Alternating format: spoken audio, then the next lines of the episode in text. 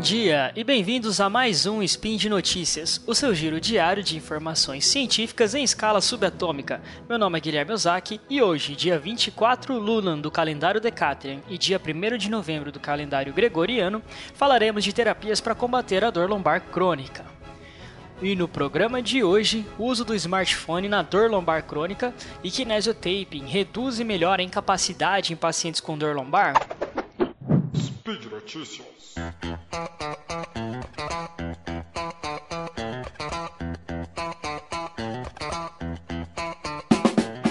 Dor lombar crônica é considerado um grande problema de saúde pública, devido à sua alta prevalência, alta probabilidade de recorrência e associação com a incapacidade.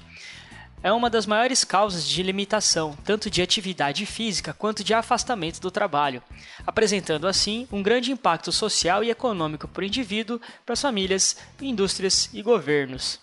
Para ser considerada crônica, a dor lombar tem que permanecer por mais de três meses. Estima-se que ela cometa de 70% a 90% da população. Você provavelmente ou já teve dor nas costas, ou conhece alguém que teve ou ainda tem esse tipo de dor. Além de ser limitante, ou seja, de impedir as atividades laborais e de vida diária, a dor lombar também afeta o lado emocional, restringindo o convívio social e atrapalhando também o sono. Para o tratamento da dor lombar, estudos demonstram que programas de reabilitação são eficazes em reduzir a dor e a incapacidade, bem como melhorar a qualidade de vida. Entretanto, muitos pacientes acabam não realizando o tratamento adequado, geralmente citando a falta de tempo e de dinheiro para não realizar o tratamento. Desta forma, foi pensado um tipo de abordagem que facilite a inclusão e a adesão do paciente ao tratamento por meio de um aplicativo de celular desenvolvido para monitorar o nível de atividade e o perfil sintomático dos pacientes. Para avaliar a eficácia do uso do aplicativo, foi realizado um estudo com pessoas com dor lombar crônica, dividido em dois grupos. O primeiro recebeu uma prescrição escrita com os medicamentos e as recomendações de exercícios, incluindo exercícios para serem realizados em casa e o segundo recebeu, além da mesma prescrição, o aplicativo de celular, onde recebiam orientações diárias de exercícios baseados nos seus status e no progresso diário. Os voluntários foram avaliados antes e depois da intervenção, utilizando-se índices de dor e incapacidade. Os dois grupos de tratamento apresentaram melhora nos índices analisados, tanto para dor quanto para incapacidade.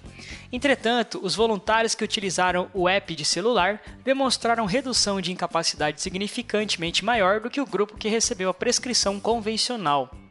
Conclui-se que o uso do aplicativo foi eficaz em melhorar o nível de atividade física e a capacidade funcional dos indivíduos analisados, bem como reduzir o seu nível de incapacidade. Os autores ressaltam que a abordagem individualizada quanto à configuração dos objetivos do aplicativo é parte fundamental para maximizar os resultados. Lembrando que esse aplicativo não é disponível abertamente e seu uso é restrito a profissionais da saúde.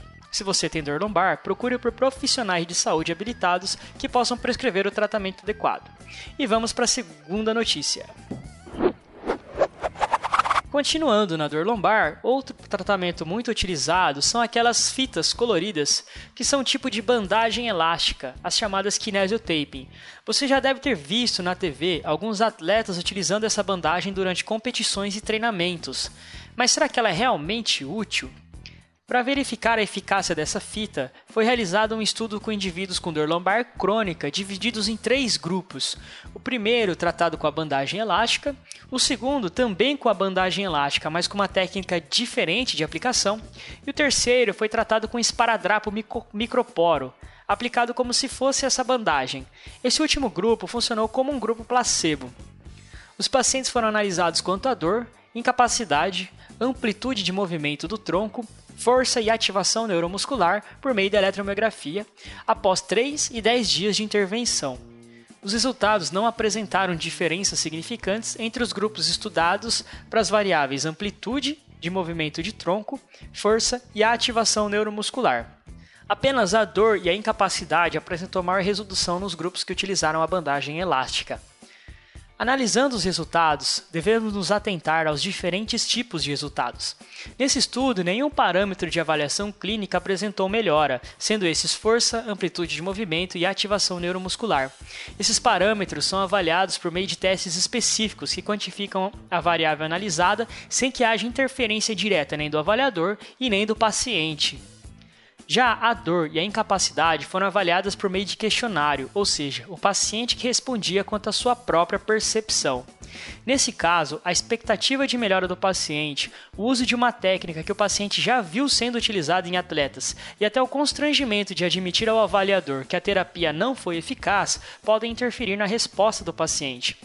Apesar de concluir que a bandagem reduziu a dor e a incapacidade dos indivíduos, os próprios autores não descartam o efeito placebo no mecanismo de melhora desses pacientes.